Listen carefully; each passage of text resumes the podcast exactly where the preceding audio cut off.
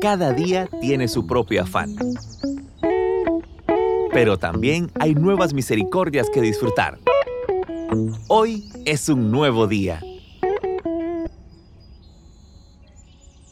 Muy buenos días amigos de este canal, qué bueno poder compartir con usted en esta mañana.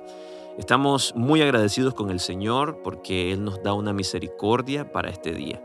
Confiamos de que usted y su familia puedan gozar de la presencia de Dios y que pueda experimentar más de su gracia. La familia, una herramienta para el mundo entero.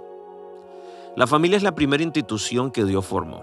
De hecho, creó primero a la familia antes que a la iglesia.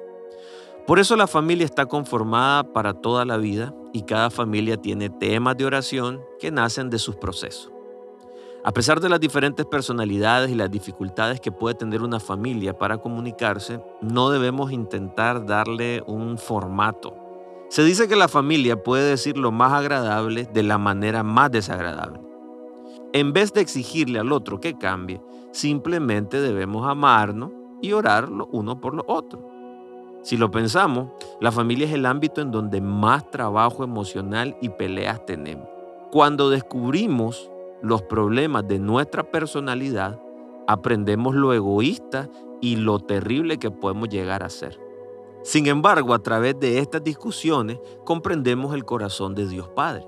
¿Cómo? Al experimentar las dificultades en las relaciones familiares, sentimos frustración, sentimos sufrimiento, pero al mismo tiempo vamos conociendo poco a poco del amor de Dios porque nos ponemos en su lugar, cuánto Él nos soporta, cuánto Él nos ama y cuánto Él nos perdona.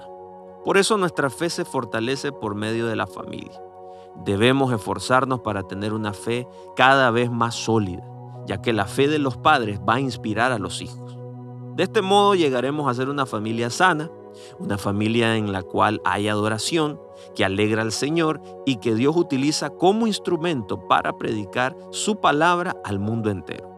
Cuando Dios pase a ser el Señor de la familia, será su palabra la que se establezca en el corazón del individuo, en el corazón de una familia, en el corazón de un hogar, en el corazón de una nación y hasta lo último de la tierra. Que Dios le bendiga. Estuvo con usted Moisés Torres.